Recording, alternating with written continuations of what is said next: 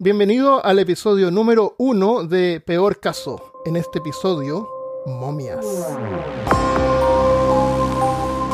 Hablándote desde los lugares más oscuros de Austin, Texas, soy Armando Loyola, tu anfitrión en este podcast sobre ciencia, historia y cultura de lo extraño, terrible y perturbador.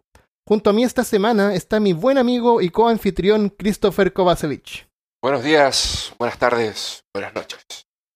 Soy el guardián de los secretos desde Curitiba, Brasil, ¿verdad? Brasil. O alguna isla del Pacífico Sur. Ah, eso lo vamos a dejar en... Bueno, bienvenido a este episodio. Eh, vamos a hablar sobre momificación. ¿Qué es la momificación? Bueno, la, la- la descripción de la palabra momia se deriva del persa mum, que significa cera, y el árabe mumilla, o cuerpo embalsamado. Y es más que nada el proceso que impide que un cadáver llegue a la putrefacción y puede ocurrir en forma natural o artificial a través de un proceso llamado embalsamación. La intención es evitar la proliferación de bacterias, permitiendo la desecación y conservación de los tejidos. En este podcast nos vamos a referir principalmente a la momificación humana. Christopher, ¿tú sabes qué es el natrón?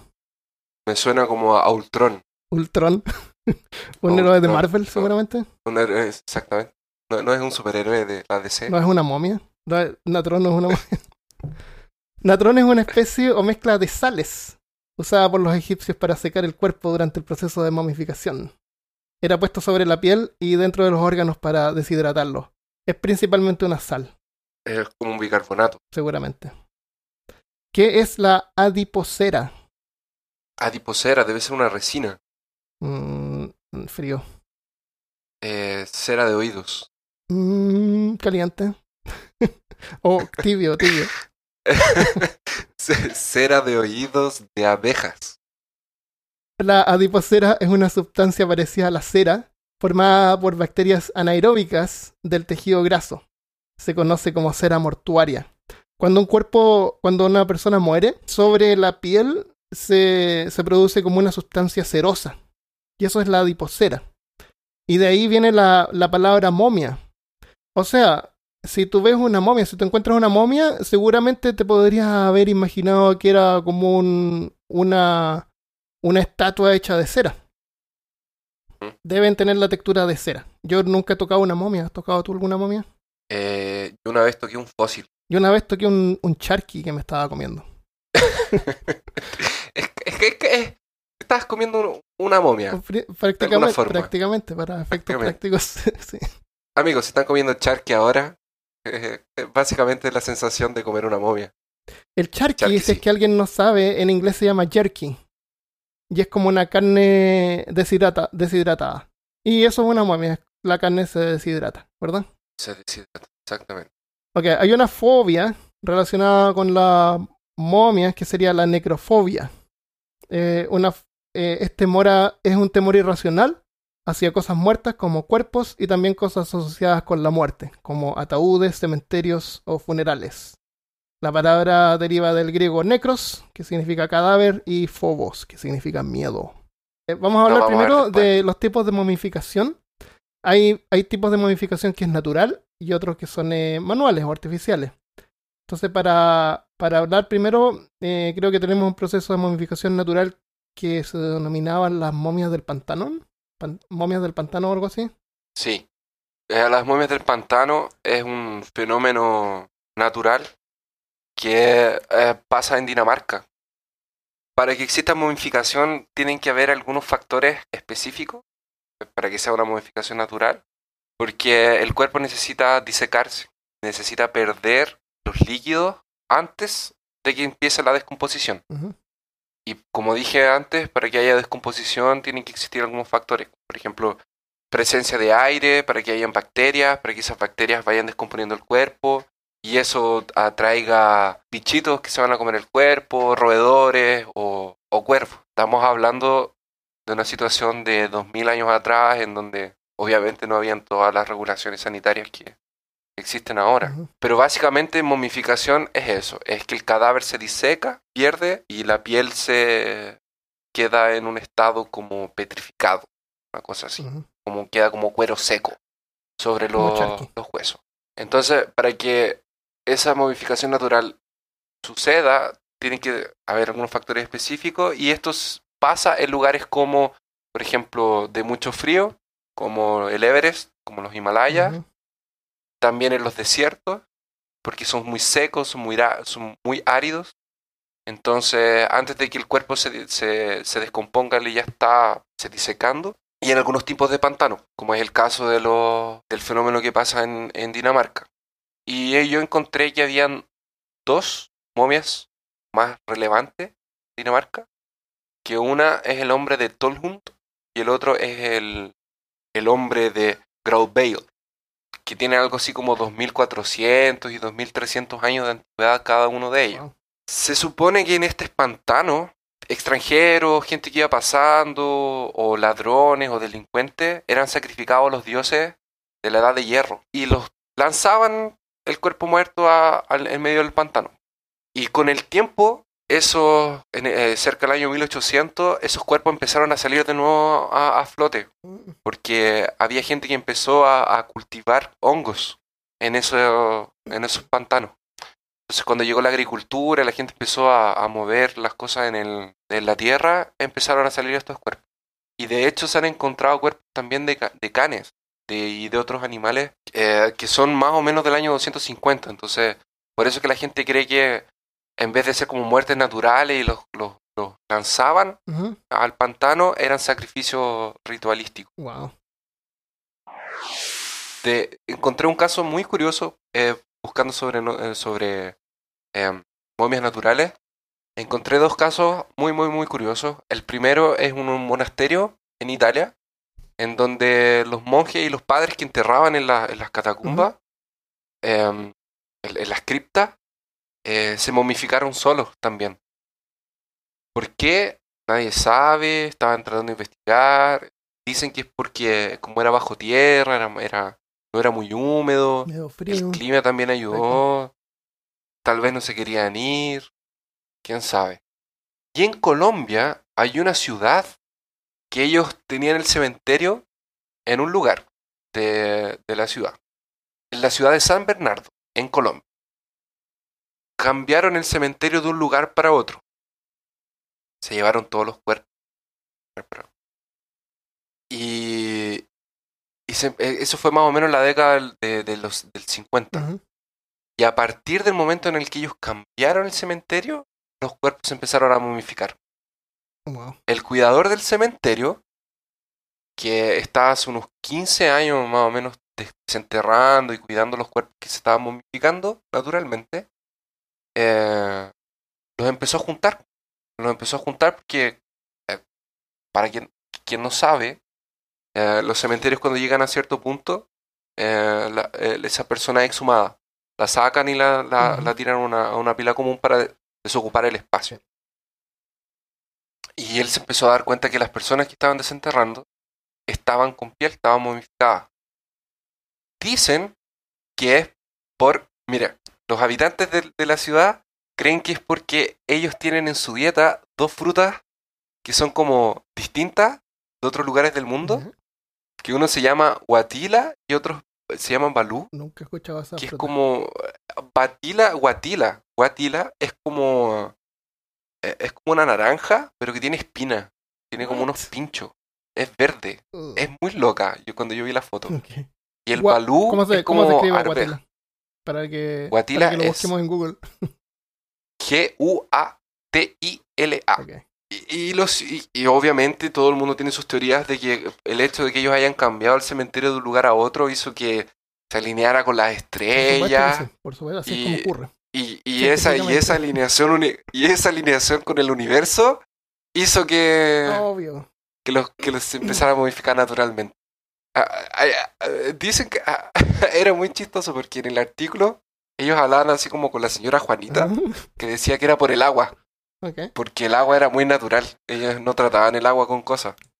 Entonces el agua era muy buena y hacía que los cuerpos se conservaran mejor. O sea, si tú te mueres y tu cuerpo se conserva, es, es algo bueno. Es algo bueno. Ah, Las personas lo ven como algo bueno, chanfles. que es ¿Cómo, cómo saludable. podemos, imagino. Cómo podemos asegurarnos que nos vamos a modificar cuando, cuando muramos? Creo que tengo una forma, No tengo idea. pero voy a hablar sobre eso después.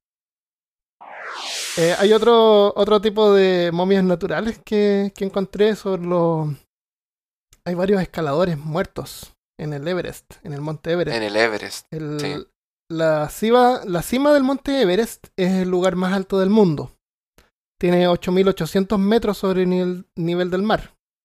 8.800 metros sobre el nivel del mar. Christopher pregunta, ¿a cuánta altura vuelan los aviones? El Everest tiene 5.000 8.800 metros sobre el nivel del mar. O sobre el- ¿Tú crees que cada avión que vuela chocaría contra el Everest si es que pasan sobre eh, Nepal? Yo creo que sí, No. tal vez. Los aviones No. vuelan a 11.887 metros sobre el nivel del mar. Eh, Eso debe ser por el Everest, Seguramente tratan de volar un poquito sobre el Everest porque, para evitar colisiones. bueno, hay un montón de gente que no sabe esto. No sabe que cuando van volando hacia Nepal para escalar el monte Everest, ya alcanzaron el nivel más alto sobre la Tierra. Y cuando logren escalar el Everest, eh, no van a estar más altos eh, sobre el nivel del mar que cuando viajaron hacia cuando ese país. viajaron. Pero el desafío es subir. El desafío es subir, sí, obviamente. Estoy bromeando. Oye, ¿será que en el Everest tienen una farol para avisarle a los aviones? No, no, no. En el Everest creo que tú subes y hay unas tarjetas de café de Starbucks gratis para siempre.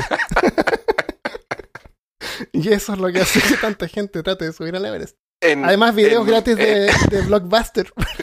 Arriendo. Yo leí que la- las excursiones que suben el Everest eh, van encontrando tubos de oxígeno, Ah, van encontrando de van todo. encontrando un montón de cosas en el camino Eh, para inclu- arriba, incluyendo personas muertas. incluyendo personas. ¿Cuánta, ¿Cuánta gente tú crees que, que ha muerto tratando de subir el Everest? No sé, pero me imagino que bastante gente. ¿Mil? ¿Un No, millón? mil no. No, no. Un millón. No, eh, yo me imagino que unas 100 personas ya deben haber muerto. subiendo. 282 personas han muerto intentando escalar el monte Everest. De Más los que se saben. de las que se sabe. Desde que, desde que existe Excel, ¿no es cierto? Del tipo. Desde que existe nuestra planilla de nuestra Excel. an- antiguamente, antes que existiera Microsoft Excel, eh, lo escribían en forma manual. Más de 200 de esos que han muerto eh, tratando de subir al Everest permanecen momificados naturalmente y perfectamente preservados debido al frío clima, formando parte del paisaje. Algunos han muerto de asfixia, congelamiento o caídas. Christopher pregunta, ¿cuántas personas crees tú que han alcanzado llegar a la cima del monte Everest? Yo no sé por qué la gente trata de subir en esa. Porque hay tarjetas de café de Starbucks y, re- y arriendos de, de Blockbuster Sí. ilimitado. ¿Por qué? ¿Qué más? Yo estoy subiendo, estoy yendo a la cima de un lugar y hay 280 personas muertas en el camino. Yo creo que yo me encuentro con la segunda y yo me devuelvo. No, si tú has pagado como 10 mil dólares que cuesta subir el Everest, porque hay que pagar. Ah. Bueno, Hay gente, hay gente Christopher, que le gusta hacer podcast. Hay gente que le gusta subir el Everest. hay que andar. no sé cuántas personas han tratado subir. Más de lo que Ah, tú tres. crees. 4.469 personas han alcanzado la cima del Monte Everest. Christopher pregunta, cuando alguien llega a la cima del Monte Everest, ¿cuánto tiempo, Además de cartón, además de tarjetas de, de Starbucks ilimitado. cuánto tiempo crees tú que permanecen en la cumbre? Eh, Para tomar la tarjeta no requieren más de un minuto, pero ¿cuánto tiempo crees tú que permanecen en la cumbre del monte? Ah, yo me imagino que no mucho. No debe ser un lugar muy. ¿Una media hora, una hora, una noche? No, yo creo que suben y bajan. Suben y bajan. Dan la vuelta. Ajá. Es como que llegan arriba y. Llegan arriba, llegan arriba con el, con el oxígeno, pero justo porque tienen que llevar tanques de oxígeno, porque no hay oxígeno suficiente ahí. Eh, permanecen en la cima entre 10 a 15 minutos, no más. ¿Ok? Eso es la generalidad de la gente. Hay un tipo loco que se llama, que se llamaba Babu Christie Chepa, que tiene el récord por permanencia de 21 horas. Él pasó la noche en la ¿Qué? cima, sí, sin oxígeno. Sin oxígeno. Ese tipo murió a los 35 años durante su onceava expedición al Everest. La montaña reclamó su sacrificio cuando cayó en una grieta y murió. Hay un video en YouTube donde tú puedes ver cuando lo encontraron. No, mentira, voy a cortar eso. Es otro tipo encontrar. Es, es un ambiente donde cada paso que da el escalador es una lucha y los recursos son extremadamente justos. Y el rescate de los muertos o moribundos es casi imposible. Y los cuerpos son casi siempre irrecuperables. Tiene que ser, tiene que ser abandonado, no puedes andar cargando. Son abandonados, pero esos cuerpos momificados se convierten en puntos de referencia que los escaladores utilizan como marcadores en el camino durante su ascenso. George Mallory fue la primera persona en intentar alcanzar la cima del monte Everest en 1924. También fue el primero en morir. Su cuerpo permanece perfectamente preservado en boca abajo en una ladera donde sufrió una caída. El azote del cruel clima por más de 90 años han dejado su ropa hecha jirones y su espalda y gran parte, y gran parte de sus piernas permanecen expuestas.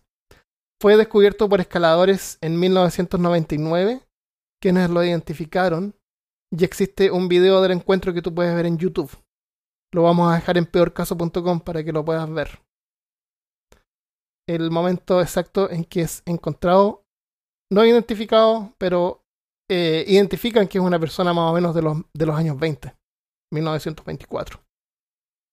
Sí, la época, lo, ¿Será que se estaba la época dorada de Lovecraft. la época, ¿será, ¿Será que se estaba arrancando de alguna cosa? Fue el primero que trató de llegar al Everest. Y el primero que no lo logró. ah, se estaba arrancando de algo. Eh, O, Más o- allá o de los quizás estaba yendo con. Tal vez fue a encontrar. Fue a buscar alguna cosa y lo encontró. tal vez. Su expresión de horror nos dice, nos da algunos detalles. Él está boca abajo y permanece ahí.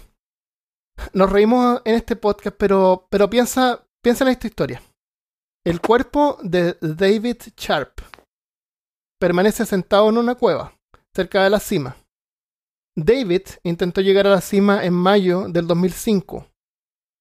Casi al llegar a la cima, se detuvo en la cueva para, descansar. ¿Ya?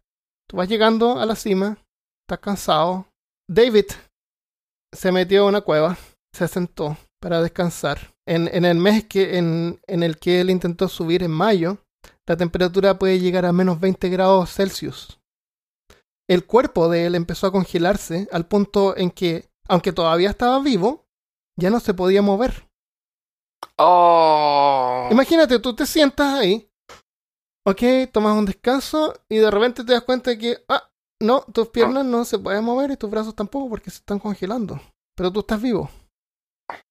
Hay un montón de escaladores que van subiendo al Everest. Más de 30 escaladores pasaron junto a él y lo vieron descansando, lo siento entre comillas, pero algunos oyeron gemidos y se dieron cuenta que estaba en problemas. Cuando se detuvieron a hablarle, David era capaz de identificarse. Podía hablar. ¿No es cierto? Porque la boca tiene la saliva. El movimiento Sí. de la saliva está caliente. Puede, puede hacer que la boca, la mandíbula no se congele. Pero sus extremidades estaban congeladas. Se podía identificar, podía decir su nombre. Podía decir de que no se podía mover. Imagínate. Caramba. Algunos eh, se arriesgaron porque, como te digo, cada, cada quien que sube el Everest va con el oxígeno pero justo y no tiene ningún recurso extra como para tra- tratar de ayudar a alguien. Pero un grupo de valientes escaladores lo sacaron de la cueva y lo pusieron al sol para ver si es que ayudaba a descongelarse un poco, pero la temperatura es tan baja que no, no, no pasó nada. Y lo tuvieron que dejar ahí. Lo fueron y lo pusieron de vuelta. en- Lo tuvieron que dejar morir. Oh. Y después lo pusieron de vuelta eh, donde estaba en el en la cueva y permanece ahí y cualquiera que suba Everest eh, puede ver a David eh, todavía descansando para siempre.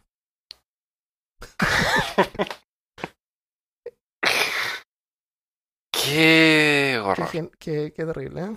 Qué heavy. Es como.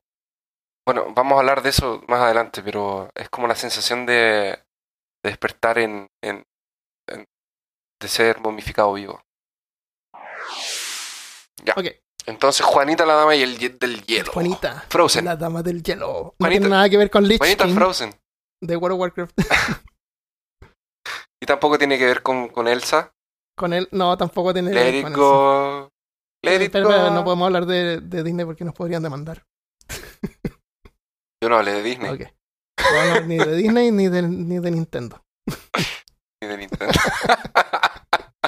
No- Mucho menos podemos hablar de juegos de Disney en- Oh, no, para no, Nintendo. no, aparecen los, los, los Los hombres de negro. Tu- tu- tocar madera. Mr. Loyola, please come with us. Juanita, eh, la da- como se le conoce la dama del hielo, fue encontrada a 6.000 metros de altura en Perú. Es una momia natural que fue encontrada en las montañas de Perú. Cuenta la leyenda que cuando la joven inca tenía solamente 12 años, fue llevada a lo alto de un volcán donde fue sacrificada para apaciguar la montaña. Los incas sacrificaban niños a los dioses ya que se consideraban más puros. Se creía que accederían al reino de los dioses, lo cual era un gran honor. Un gran honor para Juanita, tú vas a morir a los 12 años de edad. Qué Los suerte. incas sacrificaban todo. Sacrificaban todo. Los incas cualquier cosa sacrificaban. 550 años después, en 1995, una erupción destapó su lugar de descanso ceremonial y fue encontrada por arqueólogos junto a estatuillas de oro. De, fue encontrada junto a estatuillas de oro, conchas de moluscos y varios tipos de plantas. O sea, no era una cosa al azar, era realmente una ceremonia. Una y ceremonia. realmente sí sacrificaban. Era, no, era, no era así como que matar a alguien al azar. Era un sacrificio. Y dejaban, dejaban estatuillas de oro. Conchas de moluscos que eran llevadas desde el mar. Imagínate. O sea, era. Pero los incas, los incas son conocidos por, por su, entre comillas, sed de sangre. Ellos siempre estaban sacrificando algo o a alguien. sí, pero estoy tratando Ah. de, de explicar de que para ellos en realidad fue un esfuerzo. No, no fue algo al azar. No, fu- no, es- no, no creo que Ah, hayan sido malignos, sí, ¿me no. entiendes? No, no, yo Es tampoco un dije no, yo esfuerzo tampoco. llevar, eh, imagínate, conchas del mar, eh, cosas de oro, o sea, el oro hoy en día es un recurso caro y en cualquier momento del tiempo es un recurso caro. Fue enterrada con estatuillas de oro. Eh, bueno, gracias a la altitud y las bajas temperaturas se mantuvo en perfectas condiciones y está en exhibición en el Museo de Arequipa, en Perú. El proceso de momificación artificial se denomina generalmente embalsamación. Embalsamar es el arte y ciencia de preservar los restos humanos. En funerales modernos, todos los cuerpos son embalsamados para, hacerlos aptos eh, para la exhibición pública en un funeral. En el tiempo presente en Occidente, cuando alguien muere, generalmente embalsamado, para hacer el cuerpo más presentable, para que dure más tiempo y sin descomponerse y por razones, entre comillas, sanitarias. O sea, cualquiera de tus seres queridos, o tú o yo, nos morimos hoy en día en, el, en la época moderna de Occidente, digamos, mm, seguramente vamos a ser embalsamados. Si es que no donamos nuestros cuerpos a la ciencia antes. Así que hay que hacerlo antes si no quieres convertirte en una momia, Christopher. Solo si me puedo levantar y, y asustar a la gente. El, el embalsamamiento es un proceso invasivo, en el que los fluidos del cuerpo son removidos y reemplazados por, su- por fluido de embalsamamiento, que se compone principalmente en una mezcla de formaldehído y agua. Una parte delicada de la preparación son los ojos. Usar una tapa plástica sobre el globo ocular para mantener la forma natural y los párpados son pegados con pegamento. Entonces, en la embalsamación moderna ahora ponen te abren el ojo y te van a poner así como un lente de contacto gigante hecho de plástico. Y después cubren el párpado encima. La boca puede ser cosida y la mandíbula pegada con una prótesis, dental que la mantiene cerrada. Todo el proceso tarda unos 45 minutos y cuesta desde 500 dólares a 1300 dólares acá en Estados Unidos. Hay alternativas más ecológicas al tóxico y cancerígeno formaldehído, Enterramiento inmediato no requiere de momificación, pero el cuerpo debe ser enterrado en 48 horas. O sea, si tú entierras a tus seres queridos en menos de 48 horas, no necesitas eh, que sea embalsamado. Creo que me estoy inclinando porque me quemen igual que un Jedi. ¿No es cierto? Yo también. O, o donar el cuerpo. Y si no, eh, que me quemen. no quiero tener un, una, un plástico encima de mis ojos por la eternidad. Las momias, las momias chinchorros. Eh, Las momias de Chin... las momias chinchorros son las más antiguas del mundo. ¿Tú sabes cuál es el lugar más seco del mundo? Imagino que el desierto de El Atacama. desierto de Atacama es el lugar más seco del mundo. No se ha registrado una gota de lluvia eh, desde que empezaron a... Tienen una, una planilla de Excel, ¿no es cierto? Cada vez que llueve anotan que llovió. Nunca han logrado anotar que llovió en el desierto de Atacama. Y esa planilla de Excel permanece... pues, en blanco. Imagínate el funcionario. ima- Imagínate el científico que tiene que registrar eso. imagínate Todos los días.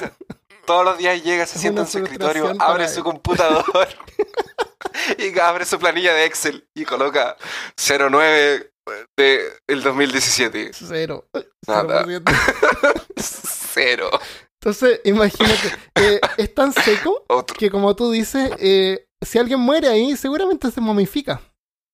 Aunque es caliente en el día, es súper frío en, el, en la noche. Y aunque es caliente, ni siquiera hay bacterias que viven ahí. Porque las bacterias mueren, porque no hay nada, no hay vida. Porque hay no hay roca nada, no hay solamente. vida. Entonces es muy posible la- las teorías de... Hay un científico chileno que no tengo anotado el nombre, pero que especula que lo- los chinchorros, estamos hablando de hace 7000 años, 7000 años, hace Sí. 7000 años desde ahora, Hace 7000 años. seguramente atrás. encontraron gente que estaba eh, preservada o momificada.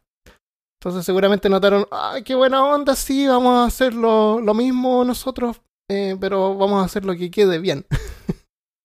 vamos a asegurarnos de que se momifique. Entonces empezaron a, momificar a, a la gente usando un montón de técnicas diferentes. Y aquí hay una cosa que quiero aclarar, que es sobre la taxidermia o sobre la mm, embalsamación de animales. Samar. Cuando tú ves un animal embalsamado, lo único que tú estás viendo del animal es la piel. en inglés se llama, o, o en latín se llama taxidermia.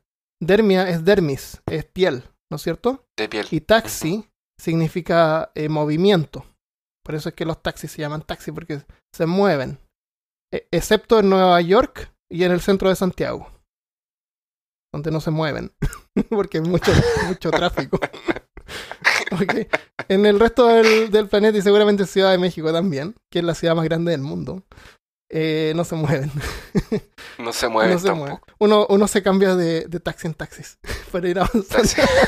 De taxi, Claro. taxi. Puedes tomarte un descanso quedarte sentado un rato más. Entonces, la taxidermia lo único que es es mover la piel.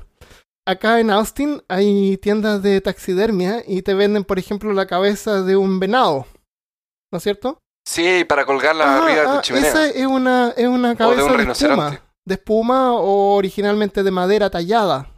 ¿Cachai? Donde se pone encima la piel La es piel. solamente la piel, no es el animal embalsamado, no hay ningún órgano, no hay ningún hueso ahí.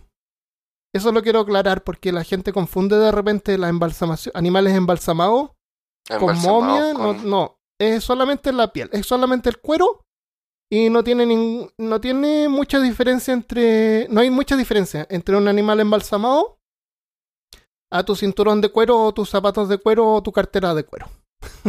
bueno, las, las momias de Chinchorro eh, tienen unos 7000 años de antigüedad. Entonces, la, lo- yo aclaré eso porque una de las técnicas que tenían eran que las momias que han encontrado son reconstruidas. Es una técnica que se llama... hay- hay- tenían varias técnicas. Hay una técnica que se llama momia negra. El cuerpo del difunto es desmembrado. La cabeza, brazos y piernas son separados del tronco. La piel también es separada. La carne y los músculos son completamente removidos de los huesos usando herramientas de piedra. Estamos en la edad de piedra. Y los huesos eran secados en ceniza caliente o carbón. Sea, los cocinaban para, para asegurarse que los huesos quedaran limpios. ¿Ok? Después de eso, tenían los huesos y la piel.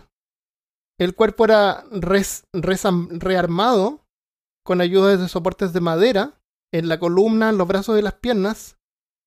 y el cuerpo era rellenado con fibras, plumas o, o pasto, eh, césped, ceniza o pelo de animales. También usaban una pasta para cubrir los rasgos faciales de las personas.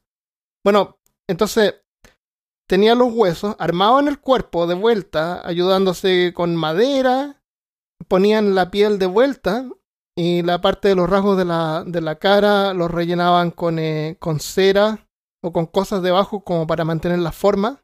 Era más que nada taxidermia. Usaban herramientas de piedra, o sea, tú estás cortando con un pedazo de piedra, ¿no es cierto? No con un cuchillo. Entonces no podían sacar la piel completa en una sola pieza. Eh, usaban piel de lobos marinos que hay en esa zona para rellenar, para rellenar espacios que se hayan roto. Que se habían roto, tratando de sacar la piel. Entonces, si tú vas al norte o tienes la suerte de ver en algún museo una momia de los chinchorros, podrías ver una momia que en realidad es una taxidermia. Bueno, usando los mismos huesos y se denomina momia. No es un término blanco y negro en este caso. Tenemos que aclarar que ese proceso que estamos describiendo de la edad de piedra, que fue hace más o menos 7000 años atrás, es un proceso que es anterior al proceso de momificación de los egipcios. Estas son las momias más antiguas del mundo. Son más, man- son exactamente, son las, de nuevo, son las momias más antiguas, más antiguas. Mientras estábamos revisando información sobre esto, encontramos muchas momias que son las más antiguas del mundo. más antiguas, Pero cada una de más mucha otra. investigación logramos definir de que estas son las momias más antiguas del mundo. Más antiguas del mundo, efectivamente. Bueno, y se llaman, eh, se llama la momificación negra porque después las pintaban con manganeso, que es negro, dándole ese color. El- en otras técnicas, el exterior del cuerpo era cubierto con arcilla, eh, incluyendo una máscara del mismo material, una máscara de arcilla. Entonces, De hay, arcilla, hay qué algunas miedo. momias, si tú buscas momias de chinchorro, vas a ver que tienen una máscara de arcilla, que es una máscara circular con una imagen de una cara. Más o menos, más o menos bien básica, bien simple. Simple. Mm. En- eh, hay una cosa bien curiosa. eh, no, no es lo más antiguo del mundo, pero hay una momia de chinchorro que tiene un bigote tatuado. Y es uno de los tatuajes más antiguos del mundo. Qué Ajá. genial. Tiene, esa momia tiene 4.000 años de antigüedad y tiene unos puntos en el debajo de la nariz. Si alguien no tiene bigote, no le sale bigote, yo diría que no se preocupe. Que no se preocupe, se puede tatuar. Se puede, se puede tatuar. se puede tatuar lo que... Y a lo mejor algún día convertirse en momia con un tatuaje. Hasta que finalmente vamos a hablar sobre las momias, entre comillas, más conocidas del mundo. Son las momias de Egipto. Dato curioso, para quien vio la película La momia de 99 con Brendan Fraser de Universal, que es una película muy divertida, que vamos a hablar un poquito de, de ella más a- adelante. Ustedes van a ver cómo fue... em, ellos hablan de momificación unas dos o tres veces en- en- en la película y muestran la momificación en vida que le hicieron al, a, a Imhotep, que es el, la momia. Y, y es bien, por lo que yo pude investigar y lo que vi en la película, es bien eh, como fiel a lo que hacían. Es- excepto por la parte de ficción, que le tiran unos escarabajos que se iban a comer la... la- la- la- se iban a- eran escarabajos carnívoros que se le iban a comer por mucho tiempo, de a poquito. Um, las momias en Egipto, la momificación e- era un era algo que era exclusivo para la realeza o para personas con dinero, porque es un proceso largo y un proceso caro, que requería de, de 70 días de trabajo. Para momificar a una persona. Wow. Lo primero que hacían era secar el cuerpo y eh, obviamente eh, retirar todas las partes líquidas como tú dijiste, las partes que son más de más blandas. Eh, colocaban fierros calientes por la, por la Por la nariz. por la nariz para drenar el cerebro. Ah, eran calientes. Ajá, Wow. Porque así derretían el cerebro y el cerebro salía salía Salía de en poco. forma líquida. salía en forma líquida. Le hacían un- una inserción por la parte izquierda y le sacaban todo lo de adentro, excepto el corazón y los riñones, ¿Por qué no le sacaban el corazón? porque para ellos era la parte más importante, junto con los riñones que era la parte más importante que iba a acompañarlos a la vida después de la muerte. Ellos creían, según lo que sé, es que el- ellos creían que la conciencia estaba en el corazón. En el no corazón. En el cerebro. Es- eh, para ellos el cerebro no era importante y por eso lo sacaban. Eh, limpiaban por dentro y los llenaban de especiarías para que no eh, que quedaran hediondos. Obvio. Lo, lo llenaban con, con resina para sellar algunas cosas, que esta resina era una resina natural de árbol, y les colocaban acerrín. Y, y las partes que ellos sacaban, y esto también se puede ver en la película que, que mencioné de, de la momia, quedaban en frasquitos, en cuatro frascos. Y cada uno tenía la cabeza de un dios egipcio Mm. que tenían que cuidar como los restos de esa persona. La momificación pasaba porque ellos creían que en algún momento ellos iban a resucitar y en el eh, como eh, en el en la realidad de los muertos ellos iban a necesitar el, el cuerpo. De hecho, por eso que a los faraones no solamente los momificaban y los enterraban en, la tumba de ellos, sino que también les colocaban eh, las pertenencias de ellos y muchas veces eh, a los sirvientes los dejaban en, la tumba. Después de esto, que el cuerpo se secaba y que ellos lo, lo- lo- lo- constantemente lo iban limpiando y colocándole mirra, eh, finalmente los envolvían con las vendas, que les amarraban los dedos y les cruzaban los brazos y las piernas, para que quedaran en esta forma clásica de, De momia de momia que, que nosotros, exactamente, que nosotros conocemos. Y ahí los adornaban con joyería, con las pertenencias de ellos, y los colocaban en el, en el sarcófago. Y el sarcófago generalmente tenía varias partes, eran como eh, esta, el sarcófago que nosotros vemos eh, como el de Tutankamón o el, o el de eh, o el de Cleopatra, que es como este sarcófago grande de oro y no es el sarcófago el único sarcófago, adentro hay varias capas. Son como muñecas Si no rusas. son, son como muñecas rusas, exactamente. Bueno, y obviamente usaban un montón también de, de, de bicarbonato, de carbonato de, de sodio para, para ir secando el cuerpo. Lo importante es eso, que el cuerpo se disecar el cuerpo lo más rápido posible para que no eh, se descomponga. Y después los colocaban finalmente dentro del, del ataúd y dentro de, del sepulcro. De, de si era un, un faraón importante dentro de una pirámide. Debes conocer a la momia más famosa de todos los tiempos. El rey Tutankamón. Tutankamón, Por supuesto. Tutankamón es eh, conocido, para quien no sabe, eh, fue conocido porque encontraron la tumba de él sin ser saqueada. Ah, porque la mayoría de las tumbas son, eran saqueadas, sí. La mayoría de las tumbas fueron saqueadas, especialmente en la época victoriana. Y durante el tiempo también, o sea, por eso que las pirámides son tan difíciles, de tan difícil acceso y las puertas son puertas falsas, son piedras atrás de piedra. Eh, porque la gente entraba y se robaba las cosas. Me imagino. Había un montón de, de, de gente que sabía que ta- era, era cosa de, de meses tal vez para que entraran saqueadores y se robaran las cosas. Por eso que, que los enterraban con trampas y todo eso. Y aún así no era Y piedras grandes. Y aún así no era suficiente. Y especialmente en la época victoriana, es como que existió una, una fiebre por cosas de Egipto. Y la gente más entraba a robar y más se robaba las momias y más entraba a robar eh, eh, la- los objetos que se enterraban juntos. Había mercado para eso. Entonces, lo que causó a Tutankamón tan, tan conocido fue que lo encontraron lleno de sus pertenencias y obviamente, junto con sus pertenencias, estaba la maldición de Tutankamón. O sea, en realidad no significa que Tutankamón haya sido alguien muy prominente en la historia de Egipto.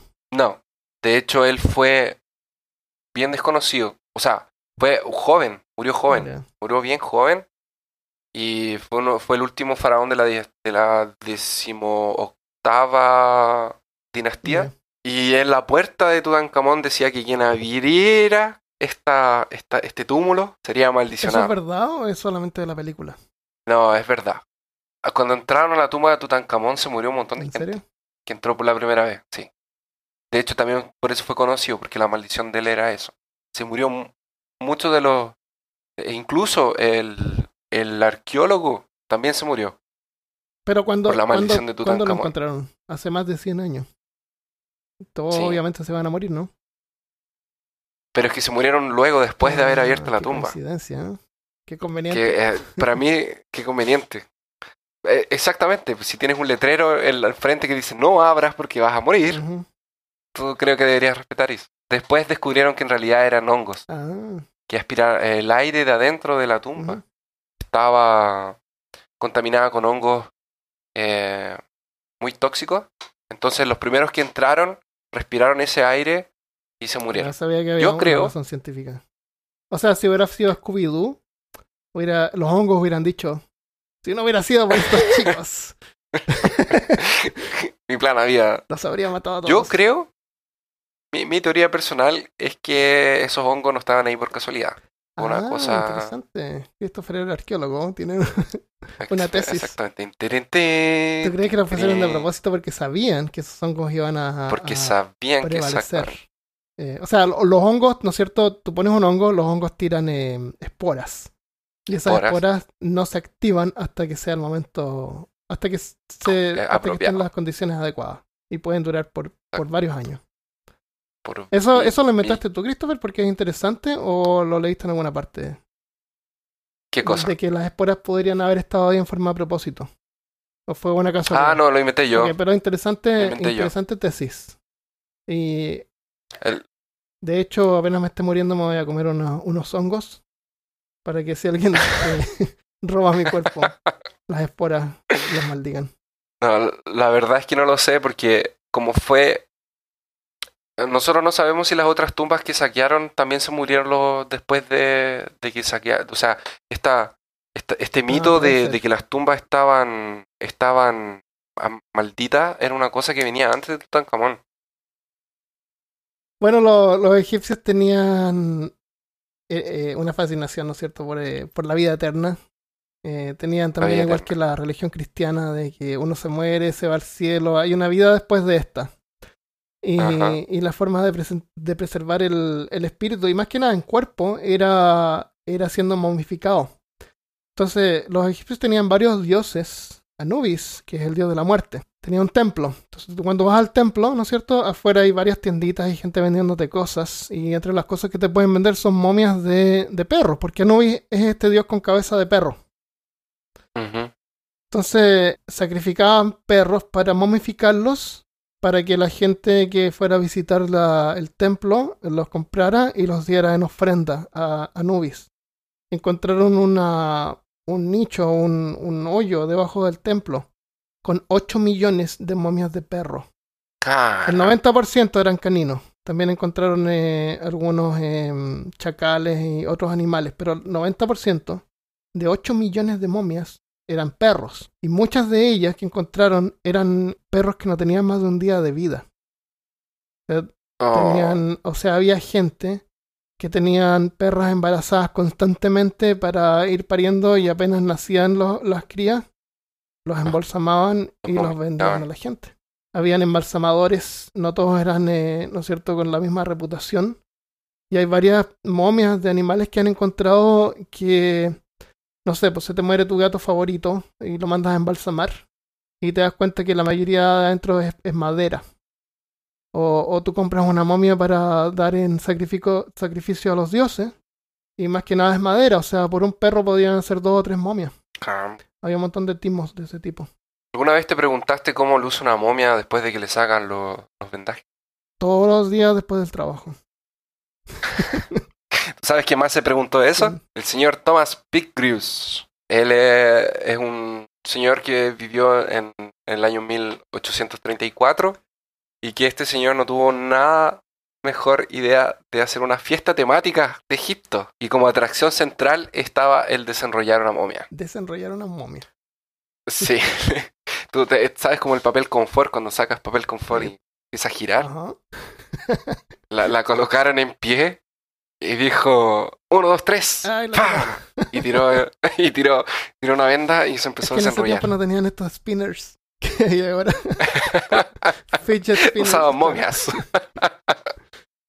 Eh, momia Qué spinner. terrible. Eso era, era una, una Y- época pre-ciencia. Era una época presidencia que justamente fue en la, la escuela de cirujanos. Supuesto. Respetable escuela de cirujanos. Y, y hoy en que- día, o sea, comparándolo hoy en día, si descubren una momia, toman, toman análisis del aire, de la temperatura, de la humedad, y si la ponen en un, eh. en un museo, eh, está en una cámara que Está en mantiene una cámara aislada, mantiene. Y si quieren ver qué hay debajo de la venda, la ponen en un escáner. Y tiene que ser al, no sé, Stephen Hawking tiene que ir a verlo porque no se la dan a cualquiera. Son cuidadosos de preservar el, eh, lo que encuentran. Eh, eh, eh, pero imagínate, en 1800 había tanto Seguramente. que vamos a abrir. Ajá. Tú sabías incluso que una costumbre, una buena costumbre, para, en una, para llegar a una fiesta, cuando te invitaban a una fiesta, tú llegabas con llevar una momia.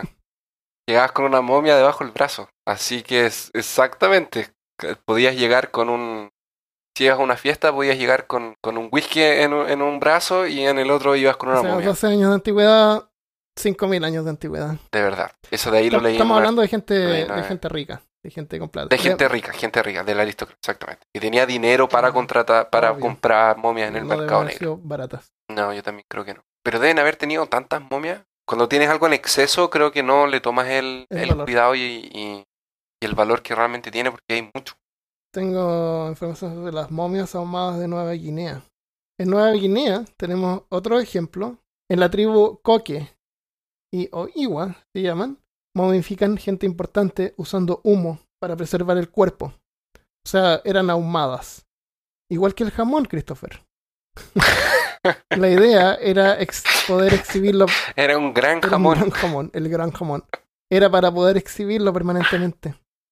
El proceso tardaba más o menos 30 días y lo hacían dentro de cabañas o chozas donde ahumaban los cuerpos. Hay científicos ahora que han ido a esos lugares y han ayudado a estas tribus para poder eh, reparar las momias porque el proceso que tienen es súper eh, básico. O sea, aparte de ahumarlas no hacían más y están perdiendo partes y pedazos.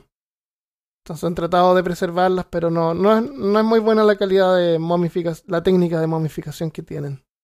Pero ellos creen que si el cuerpo de gente importante no es bien mantenido luego, luego de la muerte, el espíritu puede vagar por la jungla causando problemas. ¿Sabes, ¿Sabes a quién embalsaman también? A los papas, ¿A los papas? ¿En serio? ¿Todos los papas están embalsamados? cuando se mueren. Es que O sea, los dejan en espérate, estamos- exhibición. eso, eso tiempo. estamos hablando de. Todos somos embalsamados. Si, si yo me muero, me embalsaman. Pero los ponen en Sí, exhibición. ma- pero los ponen en exhibición por un tiempo. O sea, después que Para se que la murió. gente los vaya a velar. O sea, por un tiempo largo. Eh, Juan Pablo II creo que le hicieron eso. Mm, Interesante. Tal vez estoy hablando, tal vez estoy hablando algo que me estoy confundido y si alguien que nos está escuchando sabe la verdad, puede, puede escribirnos y darnos un codazo. ¿Cómo le vamos a poner a nuestros errores? No sé, bueno, en el peor de los casos pueden haber errores, ¿no? La cosa, la cosa es que como, como te digo, a todos nos embalsaman. Y si alguien prominente, alguien famoso, se muere, seguramente le van a poner más cuidado al proceso, ¿no es cierto? Y Exacto. seguramente va a durar, va a ser preservado Más a durar tiempo. sí. Eva Perón, no tengo información anotada, pero Eva Perón fue embalsamada por un médico famoso en Argentina. Un, médico que tenía una, una técnica secreta para embalsamar. Hay una. Él embalsamó a un, eh, a un mendigo que estaba en la puerta de- del hospital. Cuando el mendigo murió, él lo tomó y lo embalsamó. Y la cabeza está en algún museo para en Buenos Aires. Y la cabeza está pero perfectamente preservada. Él embalsamó a Eva Perón. Y por algún problema político, que no, lo tengo bien claro, eh, la tuvieron que exhumar en algún momento y cambiarla a otro cementerio. La gente que la exhumó se sorprendieron porque ya habían pasado como, no sé, imagínate 20 años, lo bien preservada que estaba. O sea, si tú vas ahora y abres la tumba de Eva Perón, vas a ver a Evita Perón ahí mismo, frente de tus ojos. Caramba. Una cosa curiosa es que cuando la exhumaron, eh, alguien le cortó un dedo, como para guardarlo como reliquia. ¡Oh! Y por eso ahora ella pues, se camina por las, por las calles de Buenos Aires matando gente buscando su dedo de vuelta. ¿Saben quién, quién está en exposición también? Que tú puedes incluso visitar y pagar para ver Hoy en día, a Lenin. Vladimir ¿en Lenin. Solo sé que está en exhibición y que puedes pagar un par de monedas rusas, que no sé cuál es la moneda rusa, para, para verlo. Otra forma de momificación artificial es la momificación voluntaria, que tú te haces a ti mismo y se inicia en vida. Se llama automomificación. Ah. Qué rico, ¿eh? Dios Christopher mío. pregunta, ¿qué es el ascetismo? Eh, no creer en acentos. ¿No es cierto? ¿No es cierto? ¿De verdad? De verdad. los acentos son importantes, chicos. Siempre pongan los acentos. Demos gracias a Imhotep y a todos los otros dioses de que solamente en español tenemos acentos hacia la derecha y no como Christopher acá que tiene que estar poniendo acentos para la derecha, a la izquierda, abajo, debajo, para y circunflexos. Partes. Circunflexos. Circunflexos. Cre- En portugués. Que es que- exactamente, que es el acento que tiene el vocé. Oh my God. Ah, o sea, que es como una casita. Y es por eso que yo no sé hablar portugués. No qué terrible. No me imagino cómo debe ser el teclado. Eh, eh, eh, yo uso un teclado en español, la verdad. Bueno, el ascetismo no tiene nada que ver con teclados. Es la práctica filosófica o religiosa que busca purificar el espíritu por medio de la negación de placeres materiales y cualquier lujo. Los fakires, esos de las leyendas que cuentan que duermen en camas de clavos, son ascéticos musulmanes. Porque la comodidad es un lujo que debe ser negada. Esto tiene también que ver con, eh, con el Dharma, con, el, con la filosofía hindú. No me quiero alejar un poco del tema, pero más que nada para hacerte una idea. Eh, entra la historia del Buda, que era un príncipe súper rico, millonario, fue a pasearse por el, por el pueblo. Él nunca había salido del, de su castillo. Y lo llevaron. Y de repente va y encuentra una persona así que estaba enferma, ¿cachai? En la calle, así estaba enferma. Y el, el que manejaba el carruaje así le dijo, no, si la gente se enferma. Eh, todos nos enfermamos de repente. Después, más adelante, se encuentra con un, con un muerto. Estaba muerto así. Eh, y, y eso, ¿qué, qué, qué le pasa a esa persona? Así que no se mueve. No, se, se murió. O sea, todos nos vamos a morir algún día. El, el Buda, o Sagartadattama o algo así era su nombre real, él, su padre lo protegió sobre todo eso. Nunca le mencionaron que él iba a morir. Él no sabía sobre eso. Eh, perdón, antes de encontrar al muerto encuentra a una persona vieja, a un anciano. Él nunca había visto a un anciano y le pregunta, ¿y qué le pasa a eso? Bueno, él envejeció, todos envejecemos. Todos vamos a envejecer algún día, todos nos vamos a morir, todos nos vamos a enfermar. Entonces él se da cuenta de que esto es como un ciclo. Y ellos creían en la reencarnación. Tú vas a volver a la vida y te va a pasar lo mismo de nuevo. Te vas a enfermar, vas a envejecer y te vas a morir. Y esa es la rueda, esa es la rueda Dharma, que se llama, que gira y gira. Eh, llegar al nirvana significa no seguir girando en esa rueda, no seguir este proceso, nunca más revivir, reencarnarte para envejecer de nuevo. Entonces quienes trataron de romper este ciclo se llamaban ascéticos, y ellos pensaron de que había que negar cualquier comodidad, cualquier cosa que te hacía humano, era como que la negaban comían lo mínimo posible y por eso son súper flacos. Por ejemplo, caminar en dos piernas es un lujo. A lo mejor eh, basta con que tú saltes en una sola pierna o te cortes una pierna. ¿Te das cuenta? Es- eran súper extremos. Y él, él se dio cuenta de eso, dijo, no, yo voy a pensar sobre esto. Bueno, se fue. Y la diferencia contra el Buda, porque si tú te das cuenta, el Buda es como siempre gordito. No, no tiene nada que ver con el ascetismo, es lo contrario. Él se dio cuenta, mira, para, para, para alcanzar el nirvana en realidad no hay que hacer eso. Y él tiene su filosofía que sigue hasta ahora y es otro tema que podemos indagar en alguna otra oportunidad. Pero los ascéticos son esto, esta gente que cree que hay que sufrir porque, y comer lo mínimo.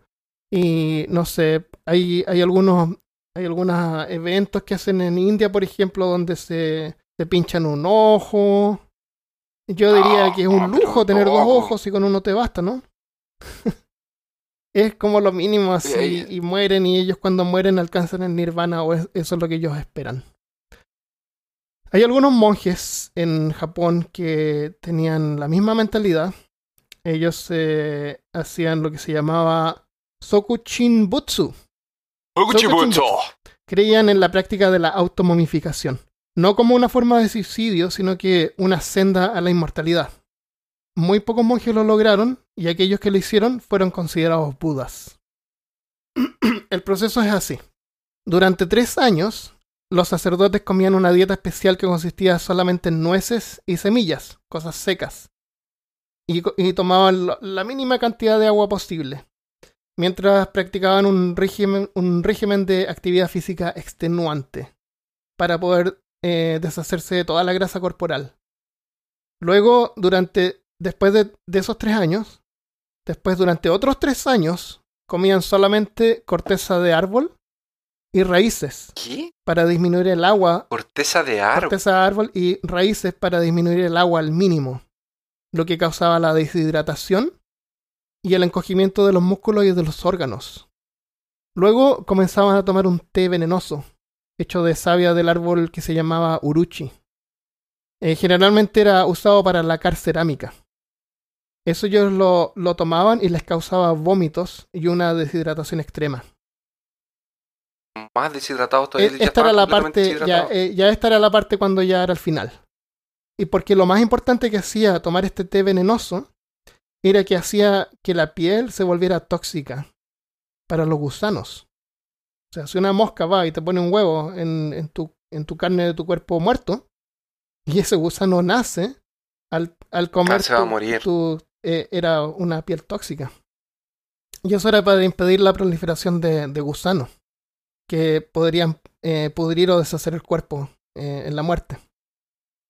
Después de este proceso y al final, el monje se encerraba en una tumba de piedra que apenas era más grande que su cuerpo y adoptaba la posición del loto, ¿no es cierto? Con las piernas cruzadas y la única conexión con el mundo exterior era un tubo de aire y una campana. Cada día el monje tocaba la campana para los que estaban afuera supieran que aún estaba vivo. El día en que el monje ya no tocaba la campana, sabían que ya había muerto. Se moría de hambre. Eh, prácticamente. Prácticamente se moría de hambre. Pero ya estaba seco, sin ningún líquido, imagínate. Debe haber sido terrible, pero ellos meditaban mucho. Yo creo que se deben haber muerto en sueño. Como eh, durmiéndose. Qué heavy. Cuando los monjes afuera ya no escuchaban más la campana, esperaban mil días. O sea, como tres años después, abrían la tumba para ver el resultado. Muy pocos monjes lograron automomificarse, pero algunos lo lograron. Encontraban los cuerpos en la posición de, loco, de loto, eh, flacos, ¿no es cierto?, pero con toda su piel.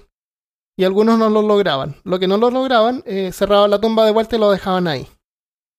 Si la momificación había tenido éxito, el monje era elevado al estado de Buda y puesto en exhibición y atendido por sus seguidores, quienes mantenían el cuerpo y vestimenta en buenas condiciones. Como sabemos ya, eh, los ojos es lo primero que, es, que, se, que se pierde, ¿no es cierto?, por la pérdida de humedad. Entonces, eh, la- esta práctica se extendió hasta inicios del siglo XX.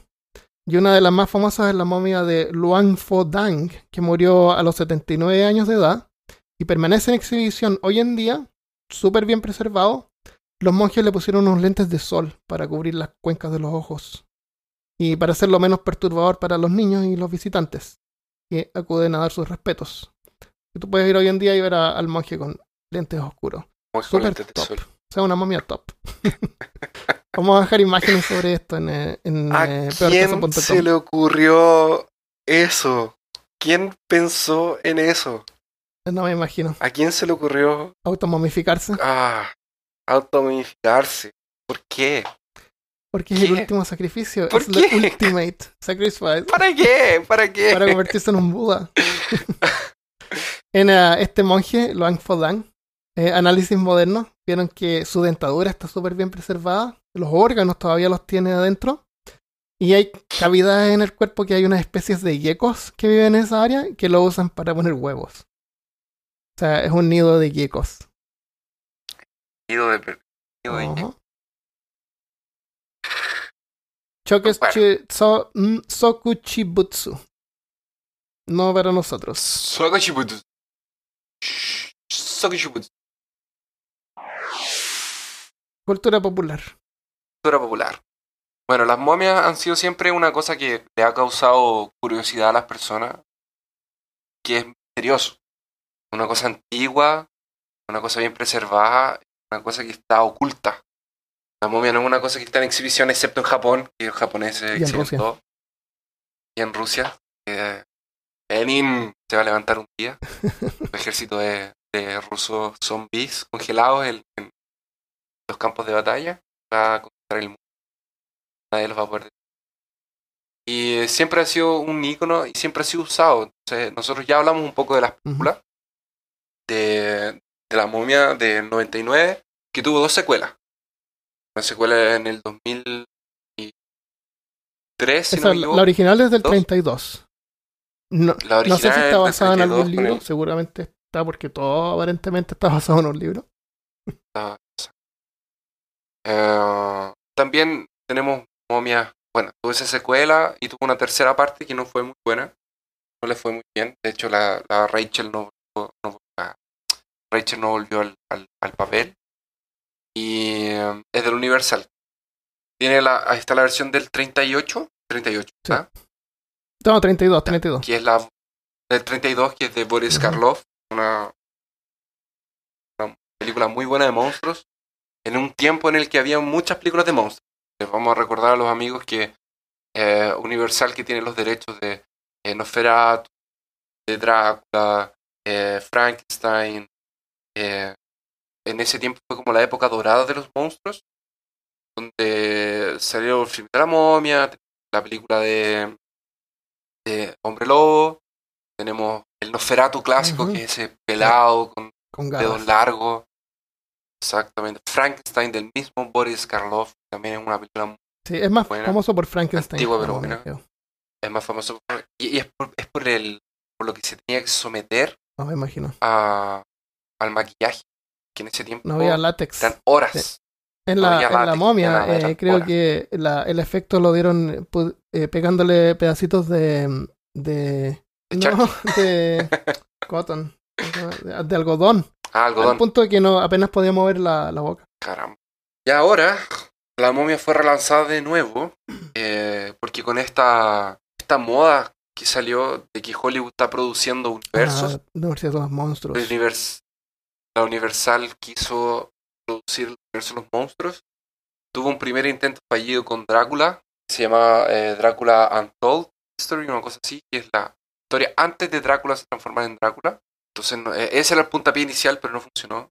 Antes de esa película lanzaron otra que era de Frankenstein, que era como un cazador de demonios, que era horrible también, mala. Y ahora lanzaron La momia con Tom Cruise, que perdió todo el sentido. La momia. No vale la pena Eh, verla. La momia, véanla por curiosidad. La película es presentada, la primera imagen que sale es Dark Universe, que es el universo puro de, de la sal que quiere, quiere montar. Tenemos dos tipos de, de, de universo. Uno que es el universo de King Kong, con Godzilla Y Cloverfield. Un- Creo. y Cloverfield.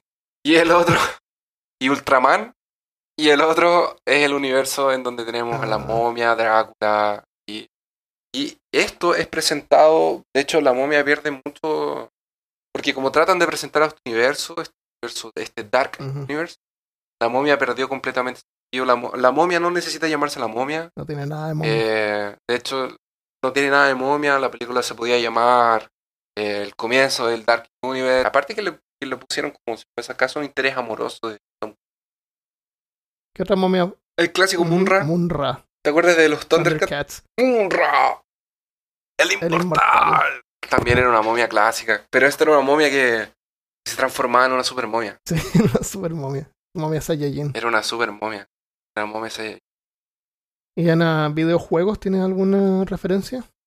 Antes de entrar a videojuegos, quería hacer una referencia a eh, um, Mundo de Tinieblas. Momia la Resurrección. Es un juego de rol que estaba creado en un mundo que era para interactuar, porque esta, esta empresa, después de que lanzó Vampiro y Hombre Lobo, se dio cuenta que el universo empezó a crecer. Se lanzaron momias, lanzaron cambiadores de forma, lanzaron cazadores también, magos, exaltados. ¿Sabes quién más eh, escribió sobre momias? ¿Quién? A nuestro, nuestro amigo ¿Nuestro personal, amigo Howard? Amigo Howard, Philip Lovecraft. Cuéntanos un poco qué te pareció la reliquia de un mundo olvidado. La reliquia de un mundo olvidado, el nombre original es um, Beyond the Eons, más allá de los eones. Es una historia de unos 20 páginas. Es interesante porque él la escribió con alguien más. Y si tú la lees, encapsula un montón de lo que es Lovecraft, de lo que son las historias de Lovecraft. Tiene un montón acerca de dioses antiguos, de civilizaciones perdidas, de libros prohibidos como el Necronomicon y otros. Creo que hasta el Necronomicon aparece nombrado. Y es la historia de una momia que encuentran en una isla del Pacífico por unos navegantes. Y resulta que por unas erupciones volcánicas, ¿no es cierto? Esta isla eh, apareció, rescataron la momia y después desapareció. Sospechoso. Porque después los investigadores van y no encuentran ninguna isla. La isla supuestamente hubiera sido un antiguo sacerdote que quería enfrentar a, a un dios que se llamaba Gatanotoa. Que supuestamente si uno mira, lo miraba a, lo- a los ojos o veía a Gatanotoa, te, te petrificabas. Lo, lo que pasa es que en esa cultura eh, había que sacrificar gente constantemente para que Gatanotoa no se, no se enojara, no se molestara. Entonces los sacerdotes que hacían los sacrificios era gente con mucho dinero, con mucho poder y querían mantener ese poder. Entonces cuando este sacerdote trata de enfrentar a Gatanatoa como para destruirlo o terminar con su reino de terror, eh, los sacerdotes del pueblo le, cambian un hechizo que él llevaba, que era un pergamino, que supuestamente cuando él se enfrentara a Gatanatoa él no se iba a petrificar y iba a poder enfrentarlo. Entonces ellos le cambian el pergamino por otro. La cosa es que cuando supuestamente cuando le enfrenta a Katanotoa, lamentablemente queda petrificado. Y esta es la momia que encuentran, porque curiosamente tenía partes que estaban como momificadas, como la piel seca, pero también habían partes como que parecían de piedra. Y cosas extrañas empiezan a pasar cuando hay algunos visitantes de otras culturas empiezan a visitar el museo, algunos tratan de robar la momia, porque algunos creen que tal vez podría ser este, este antiguo sacerdote eh, que haya querido derrotar a Gatanotoa. Y cosas bien raras empiezan a pasar cuando los guardianes del museo empiezan a notar que tal vez empieza a abrir los ojos. El otro. La otra historia que Howard escribió fue eh, Bajo las pirámides, es Under the Pyramids, en Ujú. inglés, que es una historia con eh, el señor eh, Houdini, donde el personaje principal es el capista, que fue una historia que de hecho le mandaron a pedir, fue a la Weird Tales, que era la, la eh, Weird Tales era la revista para la que él escribía las historias de él. Y finalmente videojuegos, solamente recordé el Metal Slug. Metal Slug. Ah, Metal Slug era un juego de, de, de tiro, de plataforma, Es ese que van los Que- tipos y se a un, a un tanque. A un tanque, juego de los años 2000, comienzo de los años, comienzo de los años 2000, y una de las etapas tú te enfrentabas a, la, a entrabas a una pirámide y te enfrentabas a unas momias. Y era bien entretenido porque generalmente en el juego si te, te tocaban te morías. Sí. Pero en esta etapa si te tocaban te transformabas en una Ah, momia. Genial. No me acuerdo esa parte. Y caminabas así como con los brazos para el frente, con la pistola en la mano, bien Dale. tieso. Y cuando te agachabas parecía que se quedaba un montón de... De lienzo. como que se juntaban la- los lienzos, las Claro. vendas, así, se aplastaban. Voy a revisar ese juego. Mi juego favorito es Skyrim, de Elder Scrolls Skyrim. Está la Madre Nocturna, que supuestamente es la novia de City, quien sería un dios en, esa, en ese juego. Es una deidad que simboliza el vacío y patrono de la Hermandad Oscura, que quien ha jugado Skyrim sabe que es una hermandad de asesinos. Cualquiera que, que desee que alguien sea asesinado, le reza a la Madre Nocturna realizando lo que se llama el Sacramento Negro. La Madre Nocturna extiende estas peticiones al oyente, que es un miembro elegido de la Hermandad de Asesinos, quien puede pasar la tarea a otros de los oradores que se llaman o realizar el trabajo él mismo. En el juego, si tú no matas al enviado de la Hermandad Oscura, porque tú lo puedes matar y ahí termina la historia, tú te conviertes en el oyente. Y lamentablemente mientras estás jugando el juego, este es un spoiler alert, tú te tienes que esconder en el sarcófago donde está la madre oscura, que es una momia. Y cuando tú estás escondido dentro del sarcófago, eh, escuchas que la, la, momia se ilumina y te habla. es muy creepy. Sí. Y desde ahí en adelante te va a susurrar nombres de gente que tienes que asesinar. Otro juego es un juego más moderno de Nintendo Switch que se llama La leyenda de Zelda, Breath of the Wild, que salió a principios de este año creo. Hay varias etapas donde uno tiene que ir a, hacer como, eh, como puzzles y al final de cada, de cada parte, que son los, eh, los santuarios, hay como un monje. Eh, se llaman los monjes Sheikah que te dan un punto para convertirlo o en un o más vida o más estamina. Estos monjes están en posición de loto y muchos tienen la cara cubierta con una tela, con el símbolo de los Sheikah.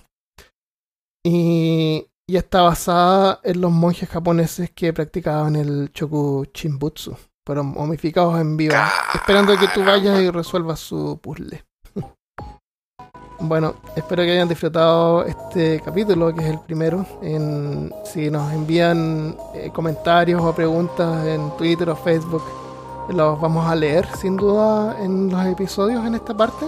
Y bueno, les agradecemos por escuchar. Si disfrutaste este, este capítulo, déjanos una revisión en iTunes y comparte este podcast con tus peores enemigos o a lo mejor a los más curiosos. Y si quieres enviar comentarios o sugerencias, contáctanos desde peorcaso.com donde también encontrarás más información sobre este y otros episodios en el futuro. Y en el peor de los casos, lo que escuchaste no puede ser desescuchado.